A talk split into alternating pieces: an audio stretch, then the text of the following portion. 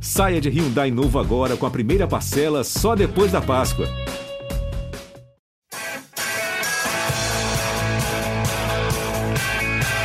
Rolou para Capu, para Raí, pro gol. E que gol! Partiu o Rogério, pé direito na bola, passou pela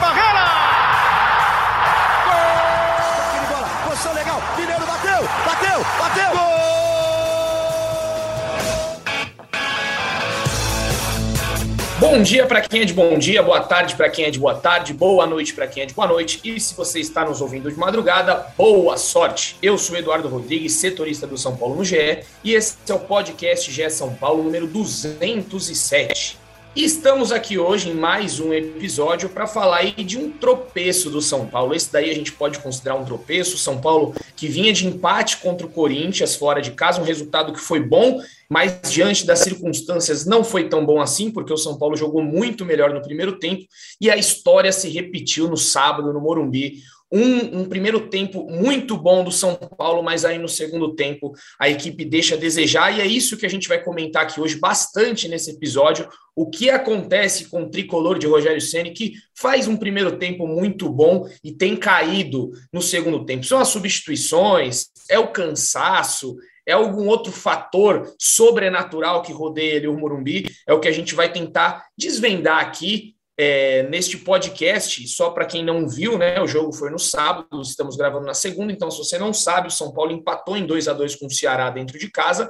Resultado este que evitou que o São Paulo assumisse a liderança ali junto com Palmeiras, Corinthians e Atlético Mineiro, que são os três primeiros colocados, todos com 15 pontos. O São Paulo, se ganhasse, também iria aos 15 pontos e hoje estaria aí dividindo a liderança contra as três equipes, mas isso não aconteceu e o São Paulo terminou a oitava rodada na quinta colocação. Então já vou passar aqui para o Caio Domingues, da Voz da Torcida, para a gente debater aí, Caião. Você que estava no Morumbi, o que tem acontecido com esse São Paulo, que faz um jogo muito bom no primeiro tempo, a gente acha que vai golear, que vai ser 3, 4, 5, mas termina com mais um empate. O que, que houve aí contra o Ceará, Caião? Seja bem-vindo. Fala, Edu. Fala, Zé, todo mundo que nos ouve. Prazer estar de novo aí. Cara, é, pela primeira vez no campeonato, o São Paulo perde dois pontos. Porque nos outros, o São Paulo deixou de ganhar. Contra o Corinthians é diferente. O São Paulo não tinha obrigação de ganhar esses três pontos. O São Paulo fez um jogo em que poderia ganhar os três pontos. O São Paulo deixou de ganhar dois pontos.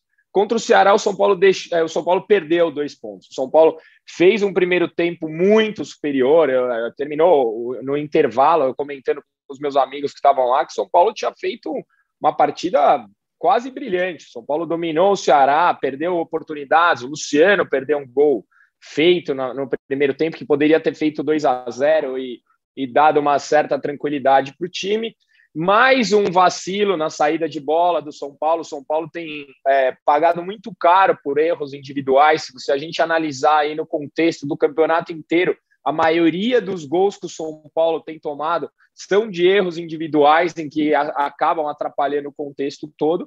E diferente do jogo do Corinthians que você citou, dessa vez eu acho que as substituições atrapalharam bastante São Paulo.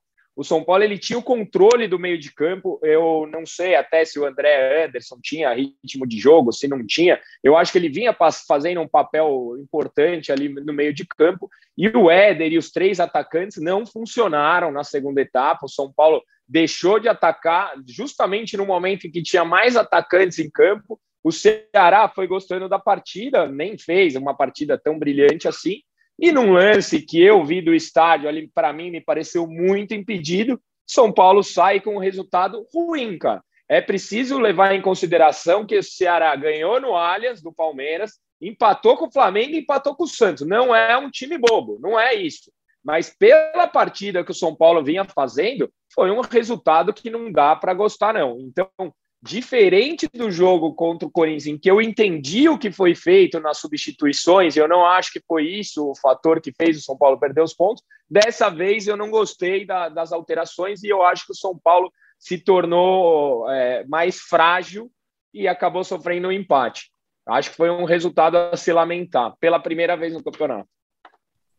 Muito bem. E aí, Zé, você que estava de folga, mas não não deixou né, de assistir a partida, como é que você analisa aí taticamente, friamente, a partida do São Paulo? Seja bem-vindo, amigo. Obrigado, Edu. Estava com saudade de participar do podcast. Acho que não, não fiz os dois últimos. Estava com vontade de falar umas bobagens aqui no, neste espaço tão bacana que temos. Um abraço para você, um abraço para o Caio, para o São Paulino e para São Paulina que nos escuta. E eu, eu começo assinando o que o Caio disse sobre o quanto o torcedor e o próprio elenco de São Paulo deve lamentar o resultado. Porque talvez tenha sido a segunda partida consecutiva de Campeonato Brasileiro, e agora eu não vou entrar no mérito de substituição do Rogério Ceni ou, ou, alteração tática da equipe, né? Até porque eu falei isso bastante no clássico contra o Corinthians, mas em que o São Paulo tem, apresenta contrastes entre o primeiro e o segundo tempo. Né? É a segunda partida consecutiva em que o primeiro tempo do São Paulo é um e o segundo tempo é outro completamente diferente, em que a equipe adversária cresça. Talvez o, o, o Ceará colocou né, nomes importantes, né, o Dorival Júnior colocou nomes importantes no segundo tempo, como Steven Mendonça, que foi um dos melhores em campo, inclusive, pelos 45 minutos que fez, ou colocou o Vina também, que e a equipe né, visitante cresceu tecnicamente, melhorou ofensivamente, e o São Paulo não conseguiu dar respostas, né? Claro que a gente poderia falar de outro, de outro jogo se o Caleri tivesse dois centímetros a menos ali, né? Ou alguns centímetros a menos, que o Caleri poderia ter feito três gols logo no primeiro tempo mas é, chamou atenção essa queda de desempenho do São Paulo e até uma queda de concentração diante do crescimento do adversário. São Paulo não está sabendo responder ao crescimento de um, de um adversário após o intervalo. Isso aconteceu contra o Corinthians, que teve maior volume, não criou tantas chances. E o São Paulo só conseguiu, diríamos, reagir a essa, esse crescimento do Corinthians no fim, quando aí sim veio aquela chance do Igor Gomes, né, que o São Paulo podia ter vencido.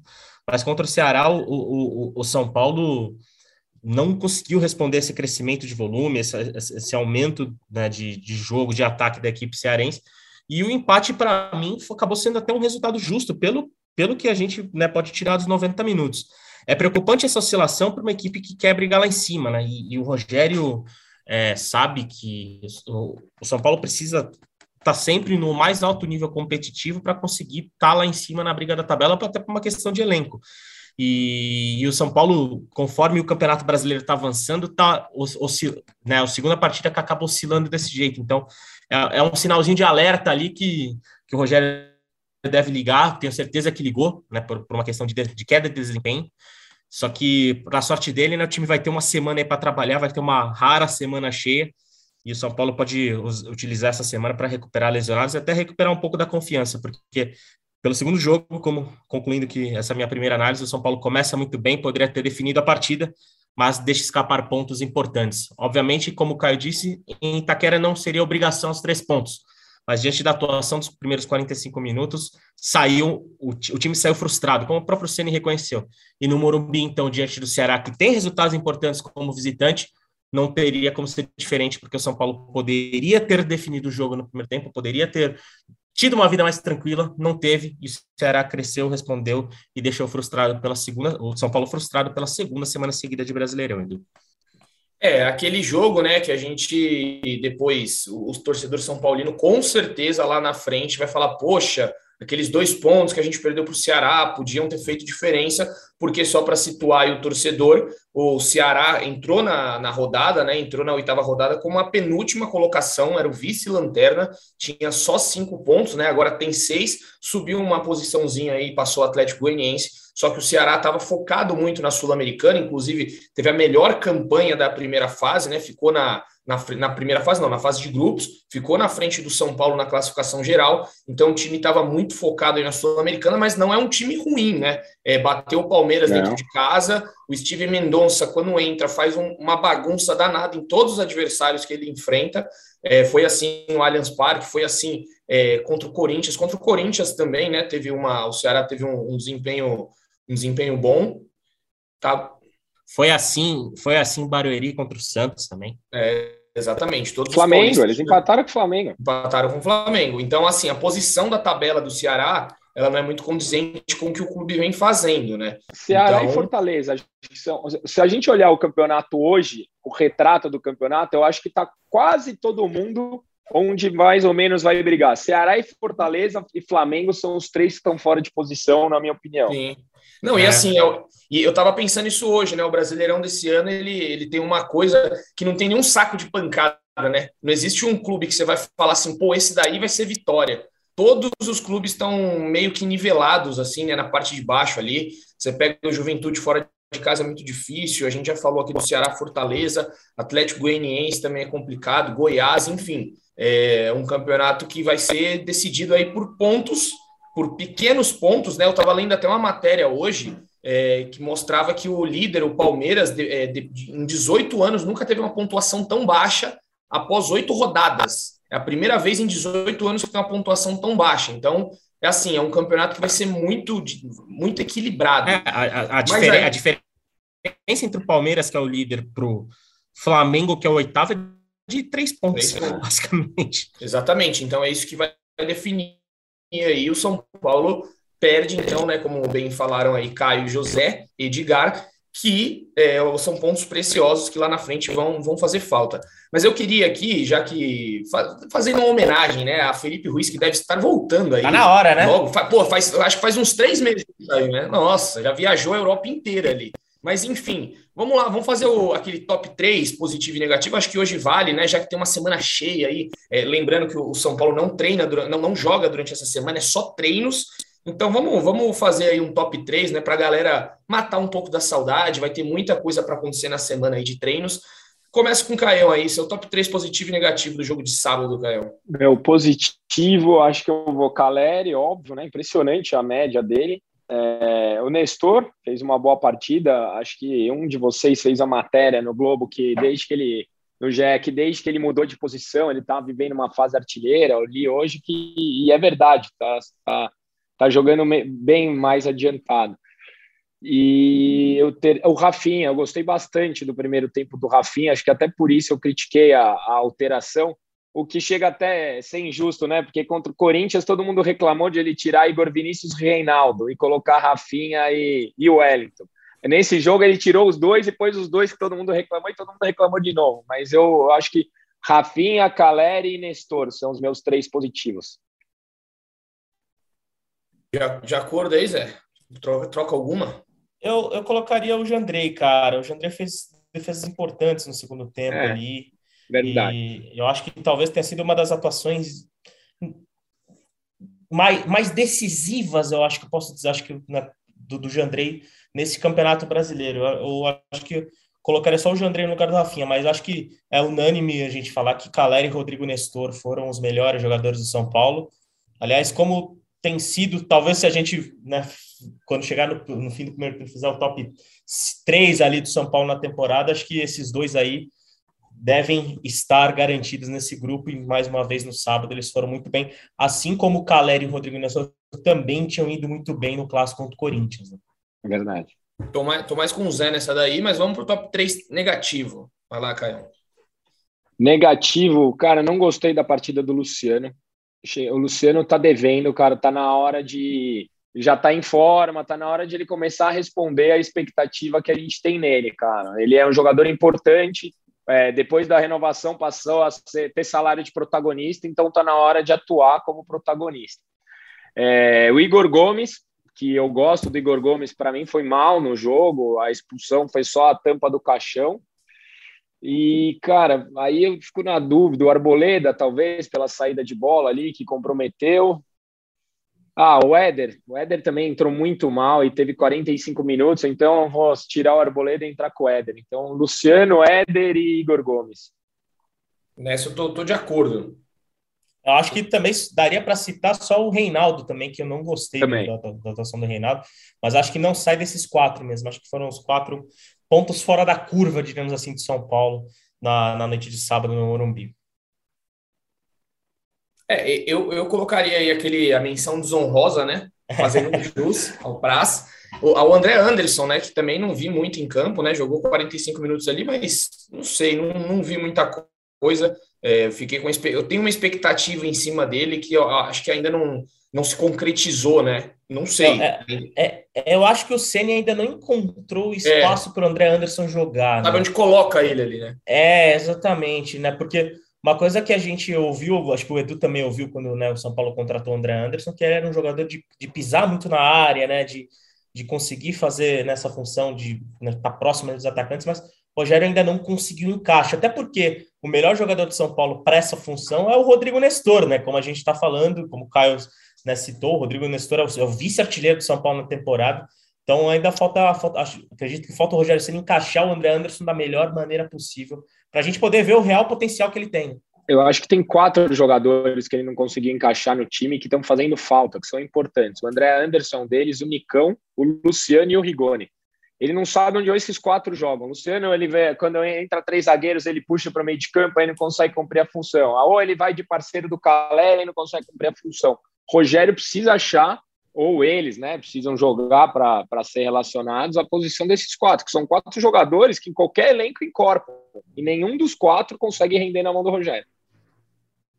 Pois é, mas vamos ver agora, porque o Rogério vai ter, vai ter que rodar o elenco, porque o São Paulo vai ter muitos problemas aí, né? No, no próximo jogo contra o Havaí, sete da noite, o São Paulo pode não ter aí seis jogadores, né? É, a começar pelo Gabriel Sara, que vai ficar um tempão fora.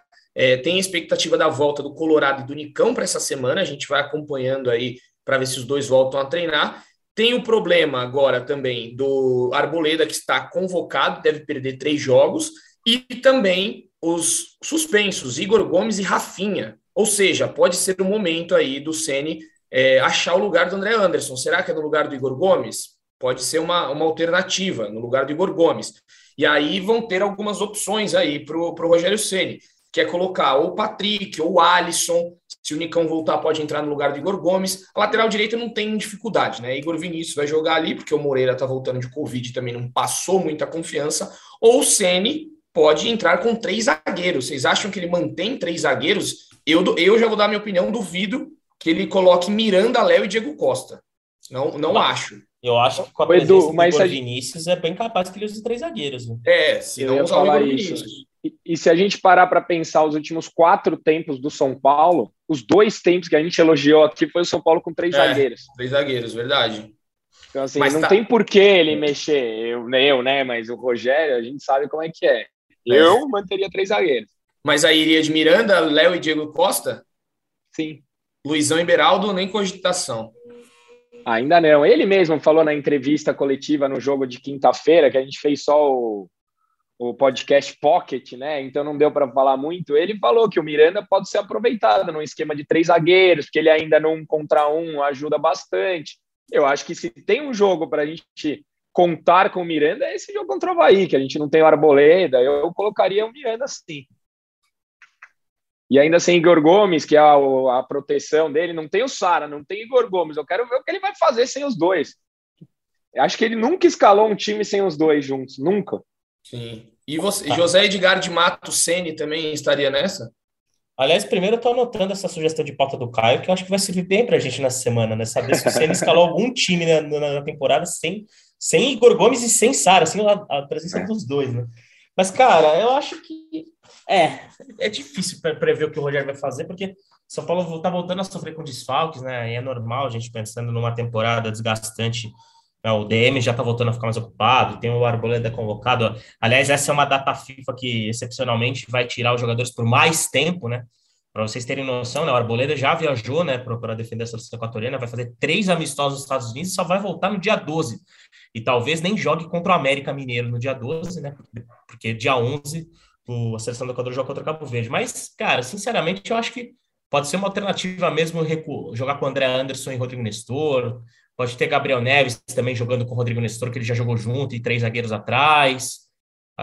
O Luan, difícil saber qualquer coisa do Luan, né? Diante do que a gente tem visto nas últimas semanas. Mas eu, eu tô achando que ele vai meter Miranda, vai meter três zagueiros e vai com. Não duvido nada que vá Gabriel Neves e Rodrigo Nestor ali, no, no, atuando lado a lado no meio-campo. Algo que ele fazia com, com Igor, Igor Gomes, né? Como fez em Itaquera. Uma partida fora de casa contra a Veia que o São Paulo né, vai, que, vai precisar se impor. Eu acho que é, é, é, é uma alternativa que o Rogério deve trabalhar com afinco nessa semana, viu?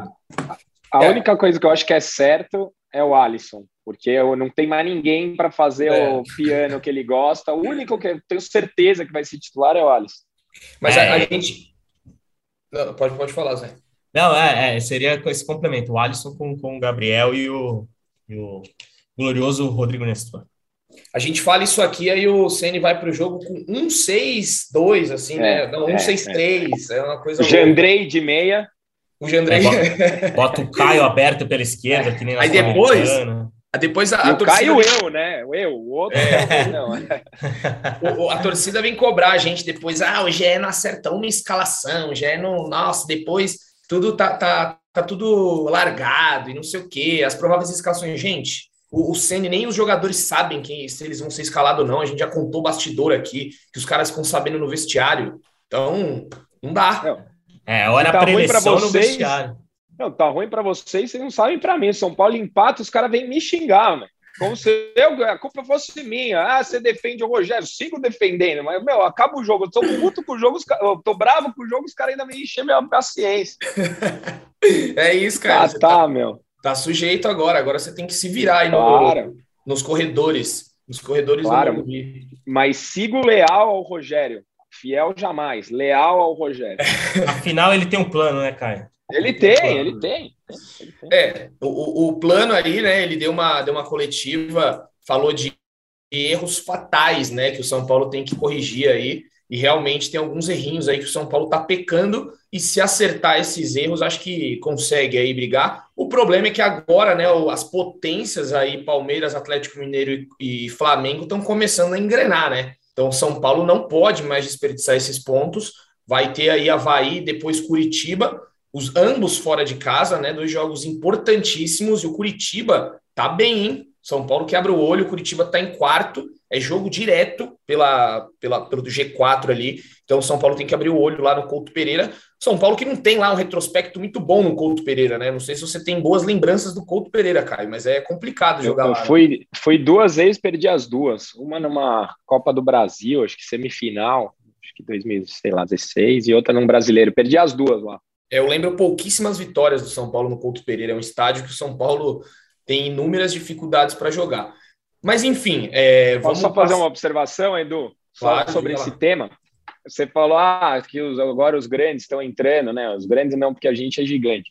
Mas eu acho que esse é o mês em que está todo mundo na mesma condição, porque não tem Libertadores, não tem Copa do Brasil, não tem nada. Vai todo mundo focar no brasileiro. Então, o que a gente fizer nesse mês vai dizer o que a gente vai querer mais para frente. Se o São Paulo consegue uma arrancada boa, quando entra na fase de Copa do Brasil e Libertadores, que vai estar todo mundo mais focado ao lado que aqui, a gente consegue se aproveitar. Agora, se a gente derrapar agora, a gente vai ter que correr atrás no meio de Copa do Brasil, de Sul-Americana, aí atrapalha todo o projeto. Então, para o São Paulo e para todos os outros clubes do campeonato, esses próximos quatro, cinco jogos, se eu não me engano, até 25 de junho, aí, que é quando começa a Sul-Americana e Libertadores, é a hora do vamos ver. São Paulo precisa buscar o maior número de pontos possíveis. Va- Vamos falar aqui então, né? Quais são os próximos jogos do São Paulo, já que você citou isso. A gente já comentou aqui Havaí e Curitiba. Depois o São Paulo vai ter o América Mineiro em casa, esse jogo, no domingo, dia 12. Depois Botafogo fora de casa. E, e termina essa série aí com Palmeiras, Palmeiras, né? no Morumbi, no dia 20 de junho, às 8 da noite. Uma segunda-feira, a segunda campeã do Sport TV. Teremos Quantos aí. pontos? Olha, cara, não esperava por essa pergunta. Quem faz essa pergunta sou eu, Caio, não é você. Mas eu vamos lá, vamos responder. Havaí. Eu acho que o São Paulo consegue, enfim, ganhar fora de casa bem contra o Havaí. Também Couto Pereira, empate no Couto Pereira. Quatro Também pontos. América Mineiro ganha, sete pontos. E Palmeiras e São Paulo no Morumbi. Não, Botafogo antes. Botafogo. Botafogo fora. Nossa, esse jogo do Botafogo Duro. é Jogo duro. Nossa, Empate. Empate também. Então a gente está com 7, 8.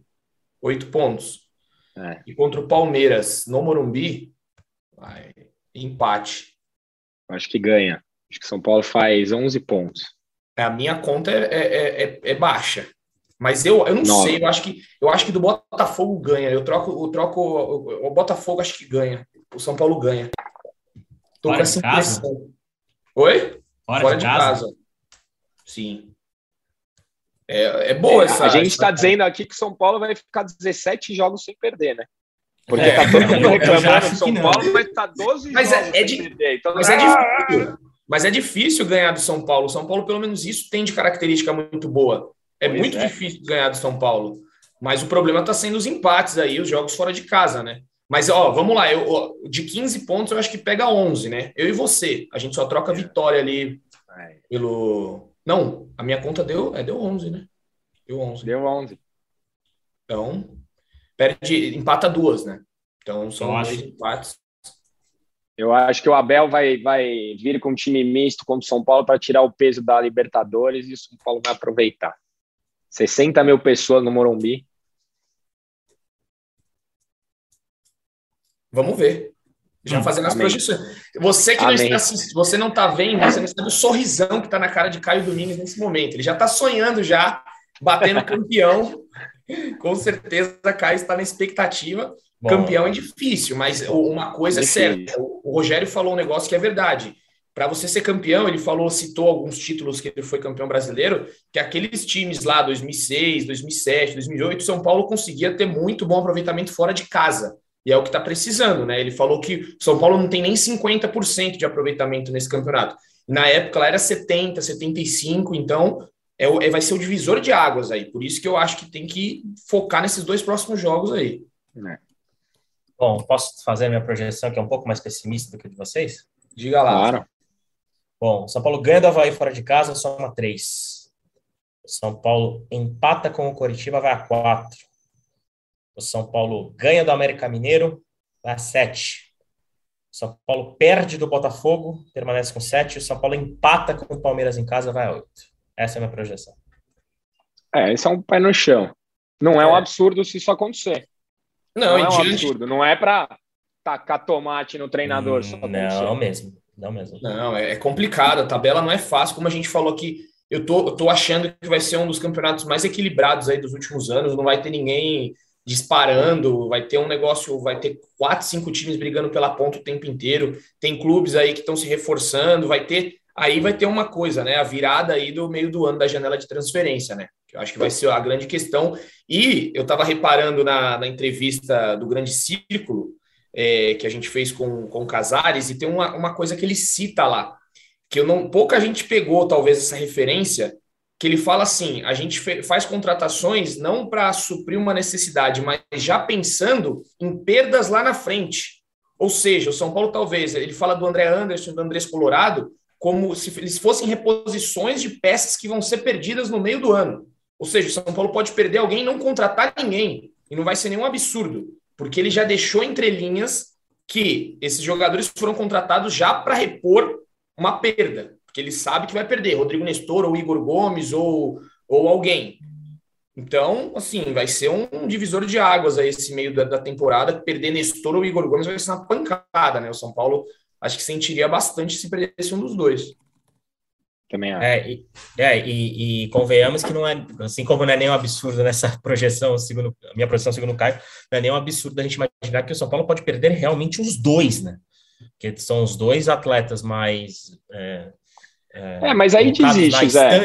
assim. É, não, aí desiste, aí abriu mão da parte esportiva, porque o. É, o mas aí se, se vender os o Belmonte dois, foi lá, falou no é, Sport TV, né? O São Paulo não é banco, então mostra que não é banco, é. meu. Se vender é, os dois, aí, dois, larga a mão. Se vender os dois, aí a diretoria tem que, ser, é. tem que ser cobrada, porque falaram diversas vezes que não vai ser vendido dois, é um só. Aí a história muda. A não ser que também, pô, venha 20 milhões de euros em cada um. Aí o São Paulo vai ter que Tudo pensar, bem. gente. Mas aí traz, né? Aí traz é. gente, aí pega a parte. Não é, aí não é reforço de Série B, igual o Rogério falou, não. Exatamente. Só não vai trazer velho aposentado é. com ganhando um milhão e meio, pelo amor de Deus. Exatamente. Aí complica. Traz o Lucas. Mas, o Lucas Moura. o Lucas Moura deu entrevista aí para o Leonardo Lourenço, né, na semana passada, disse que vai terminar o contrato dele lá com o Tottenham, tem mais um ano de contrato. E por que não depois voltar ao tricolor? Porque ele disse, vai completar 10 anos de Europa e ele poderia retornar. Seria aí. A, merecia, merecia uma, uma festa igual Daniel Alves, né, Caio? Esse merece, esse tem história, esse construiu, esse outro que você falou aí tinha ter tido uma festa de despedida. Aliás, vamos aproveitar o ensejo para mandar um abraço para Leonardo Lourenço, né, que cobrou um abraço das no... nós dois, Edu, no nosso grupo, bastante desse programa. Ah, ele não vai ouvir, ele já está cansado de ouvir nossa voz, eu duvido que ele vai ouvir, mas tudo bem. Abraço ao Leonardo aí. Se ele ouvir, ó, se ele não ouvir, a gente vai descobrir que ele não vai falar nada, né? Então, a gente descobrirá se ele, se ele ouviu é ou não. Aliás, aproveitar os abraços, Edu, só rapidinho, mandar um abraço para o Luciano Simão Botura, que é simplesmente o nosso amigo que nos encontrou no show do Metallica. Eu estava devendo esse abraço para ele, porque eu não participei desde quando ele me achou nas redes sociais. Um abraço, Luciano. Muito bom tê-lo conosco aqui no podcast. Muito bem. Manda seu abraço aí também, Caio. Aproveita o espaço. Vai, manda abraço para quem você quiser. Ah, quero mandar para Xuxa, pra minha mãe, para o meu pai e para vocês. Obrigado. É isso, agradecemos. Feliz. Que momento. Ainda, ainda, está me devendo uma cerveja e eu vou cobrar. É verdade. É verdade, é justo. Bom, mas vamos lá, partindo aqui para o, o fim do nosso programa, né? A gente já está quase, quase chegando ao fim, já falamos bastante coisa. Queria saber, já que a gente não falou aqui em debate sobre a Sul-Americana, né? Teve aquele Pocket Cast. Rapidamente aqui, Caio, gostou da Universidade Católica ou acha que o negócio, o bicho pega agora? Não, acho de todos os adversários que o São Paulo poderia pegar, é um adversário menos é, como eu posso dizer sem parecer presunção, é um adversário menos difícil. Foi a pior campanha entre os times que vieram da Libertadores, fez só quatro pontos. E eu, que não costumo ligar muito para essas coisas, né? O São Paulo pegou a Universidade Católica e foi campeão da Libertadores, e pegou a Universidade Católica e foi campeão da Sul-Americana. Então, tá com um cheirinho de título no ar essa, esse sorteio aí. Então, gostei sim do que, do que vi. Cuidado, que a última vez que falaram cheirinho de título aí, você é, lembra o que aconteceu. É, é verdade. Fora, não, mas eu falei na Sul-Americana, nosso título mesmo, que não é cheiro, é fato, é a Copa do Brasil. Ah, entendi. Então, e a Copa do Brasil, né? A gente não sabe ainda quando vai ser a, o, o sorteio, só que o São Paulo pode pode se complicar ou se dar bem, né? Nesse, nessa. Quem você queria pegar, Caio? Já fala aí, já debate pronto. Quem você quer pegar nas... na Copa do Brasil? É. Vou colocar aqui, ó. Não sei quem passou. Então, vou falar agora para você. O Santos, sabia? Já passou. Eu queria pegar o Santos. Ó, passou Atlético Goianiense, passou o Ceará, Fluminense, é, Bahia, o Corinthians. Bahia, né? Então, Bahia. Prefiro Bahia. É que eu gosto do estilo de jogo São Paulo e Santos. Eu acho que para o time do Rogério é um adversário legal. Por isso que eu falei o Santos, não por achar que é mais fácil ou mais difícil, mas porque eu acho que o São Paulo joga bem contra eles. Mas é, tem, olhando tem um assim, Cruzeiro, assim, Bahia, Tem um Cruzeiro que o São Paulo ganha é. sempre. Mata-mata é mais complicado, prefiro Bahia. Boa. América Mineiro e o Santos. Então, beleza, Bahia. Vamos ver aí se o Caião acerta a projeção dele. Mas é é você que gosta do futebol sul-americano, também o que, que achou aí do, do Universidade Católica? É, é um adversário bem acessível para o São Paulo, mas é, principalmente pelo jogo no Chile pode ser complicado, porque o, o Católica fez quatro pontos, mas o Católica estava numa chave em que os dois adversários tinha dois adversários bem superiores, né? O, o líder, obviamente, o Flamengo, que venceu tanto no Chile quanto no Maracanã. No Maracanã sobrou, né? 3 a 0 né? Foi uma atuação de alto nível do Flamengo. O Flamengo conseguiu sobrar diante da Universidade Católica, mas no Chile foi um jogo mais duro, né? Foi 3 a 2 para o Flamengo. Então, é um adversário que pode ser bem complicadinho para o São Paulo, principalmente né, pensando nesse jogo de ida. A, a campanha foi ruim, né? Mas com o Talheres de Córdoba, que foi o segundo classificado, também é um time que é superior e que se provou superior, tanto que fez 11 pontos. Isso também chegou a complicar a partida contra o Flamengo, né? Empatou com o Flamengo lá, no, lá na Argentina. Mas é, é, é um adversário complicadinho. Obviamente que a, ainda mais aquela questão supersticiosa. Na final, o Rogério vai voltar a enfrentar a Universidade Católica como técnico. Talvez tenha sido, a, acho que não sei se o Caio vai concordar, mas a última grande atuação dele como embaixo da meta de São Paulo, né? Não, talvez uma não das maiores, atuação, mas a atuação é, mas a atuação mais marcante daquela reta final ali, talvez tenha sido essa, né? Uma das maiores das carreiras, é, sem, sem medo sem de exagerar. É, então, aí tirar aquela reta final, poucos jogos o Rogério foi tão decisivo quanto naquele, né? Mas é um adversário, obviamente, acessível para o São Paulo, mas é, é bom a equipe ficar bem de olho nesse primeiro, nesse primeiro jogo no Chile, porque é um adversário que pode complicar, como complicou, né, como fez jogos difíceis atuando em casa né, na, na Copa Libertadores. Não conseguiu os resultados, né, tanto que A única vitória da Universidade Católica foi sobre o fraco, o fraco Sporting Cristal, por 2 a 1 né, da segunda rodada, mas com, conseguiu complicar contra o Flamengo, também fez um jogo parelho contra o Tacheres na, na última rodada, o Talheres ganhou de 1 a 0 só, então é um adversário que em casa pode, pode complicar bastante para a equipe do Rogério Senna. Aí então, análise de José Edgar de Matos, que acompanha bastante aí o futebol sul-americano. E vamos ver o que acontece, né? As, as datas, quais são as datas mesmo? Vocês lembram dos jogos? 20, daqui a um mês, né? É, é, a última semana de junho, primeira de, de julho. É isso, Boa. ainda sem data. São três datas numa semana e três datas na outra, não está definido ainda. É isso. Então teremos aí bastante tempo, né, para o São Paulo. Muita coisa pode acontecer até lá. Um mês é chão. E, e pelo que eu olhei, porque eu vou sair de férias, aí eu fico com medo de perder jogo importante. Esse, por exemplo, eu vou perder. É, a, a Copa do Brasil, pelo calendário da CBF, está na semana seguinte, de volta. É. Boa. Muito bem. Vai ser uma então, semana, vão ser semanas movimentadas. Movimentadas. Movimentadíssimas. Exato. Vamos ver lá, então, até lá, o que acontece com São Paulo, que tem essa semana livre aí, como a gente já disse, não joga nessa semana, então o torcedor vai poder tirar um descanso aí é, do, do, do, time, né? Para dar uma repensada, para colocar a cabeça no lugar. O Caião aí que estava quarto domingo, quarto domingo, quarto domingo, vai poder dar uma respirada é, para este jogo aí do São Paulo. E eu acho que passamos por tudo aqui. Alguém, vocês querem citar? Eu só quero só, só meu, vou dar o meu último só meu último pitaquinho. Pitaco não, uma informaçãozinha legal aí que a gente vai subir depois no, no GE, que o Caleri está a nove gols de se tornar o top 3, o, o, terceiro jogador estrangeiro com mais gol na história do São Paulo. Então, o Caleri que chegou aos 37 gols, e aí ele está aí muito próximo né, de, de atingir uma marca importante. Se fizer mais nove gols, ele atinge os 46 e se iguala a Gustavo Albeja, que é um argentino que na década de 50 fez 46 gols. Aí, para chegar na liderança, ele vai ter que dar uma remadinha, porque o artilheiro é Pedro Rocha, que tem nada mais, nada menos que 119 gols. Ele chega lá, Caião? Galera, ele chega? Chega, chega. Se, se, por, com três anos no São Paulo, ele faz 38 esse ano, que a gente já oh. falou aqui. É. Não, 32 eu falei, né? 32 esse ano, 32 ano que vem, já tá com 90, é, mais três aninhos ele Mais três anos. Tá aí, então, o três aninhos. Caio Domingues, que tá dizendo aqui que em três anos, se ficar, ele passa Pedro Rocha com 119 gols. É gol pra caramba que o Caleri vai ter que fazer. Mas o fato é que ele já vai marcando história no São Paulo, atingindo metas e fazendo aí uma de suas melhores temporadas da carreira o Caleri já tem 16 gols só em 2022, e ele falou no GE, né, dia, no Esporte Espetacular, dia desses, que vai acabar é, a meta, ele colocou uma meta aí de é, 35 gols na temporada, vamos ver se ele cumpre essa meta dele aí. Mas diga lá, Zé, pode ir suas considerações finais. Cara, é... é vai ser interessante ver como, né, talvez esse, esse mês, né, que o Caio citou, vai ser Acho que o que vai mais chamar minha atenção é ver como o Rogério vai trabalhar as alternativas desse, desse São Paulo. A começar por, essa, por essas duas semanas sem Arboleda, né? Arboleda é um, um, jogador que a gente já vem falando nos últimos episódios, né? Já tem.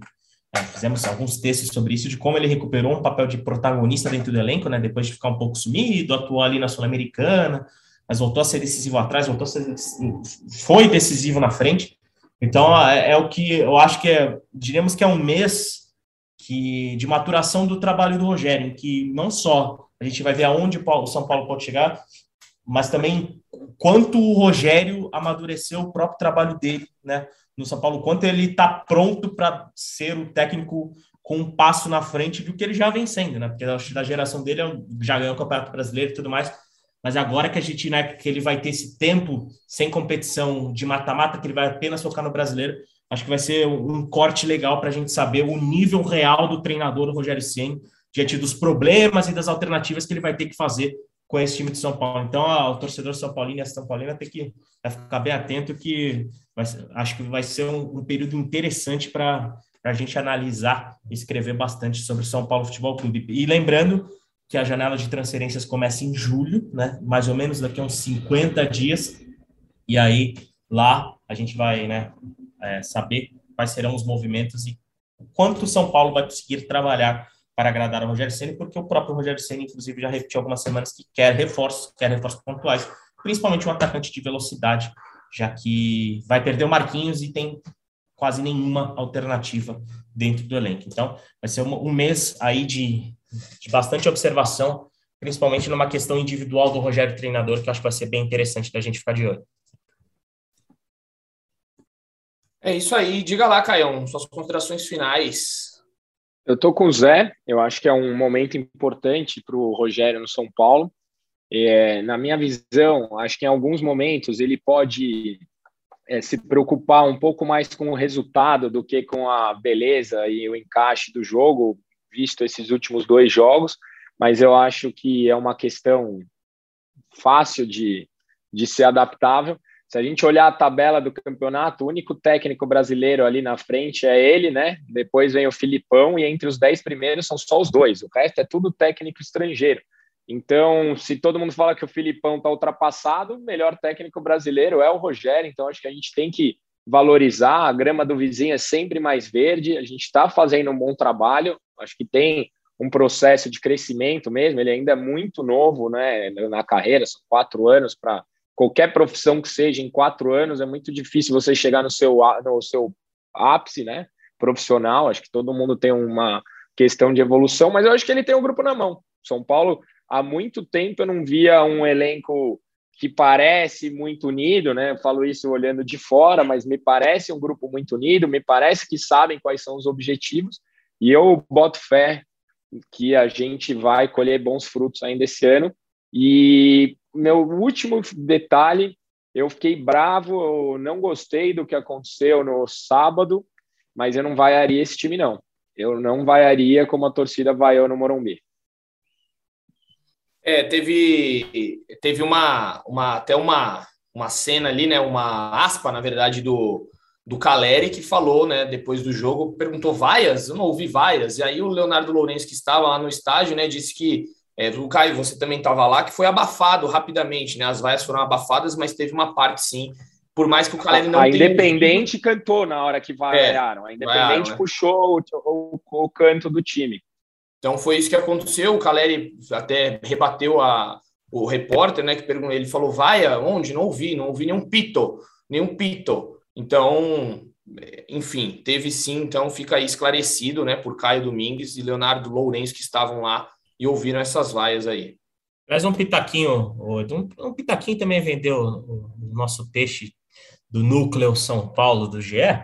É, eu concordo inteiramente com o Caio e eu acho que as, as vaias que aconteceram no Bolívia é um pouco no que eu conversei com o Caio antes de começar o programa, de quanto a gente tem a impressão que os torcedores estão cada vez mais impacientes, né? Obviamente é frustrante para o São Paulino para São Paulina ir ao Morumbi, ver o São Paulo abrir e fazer o primeiro tempo que fez e não sair com a vitória, né, como ocorreu no último fim de semana.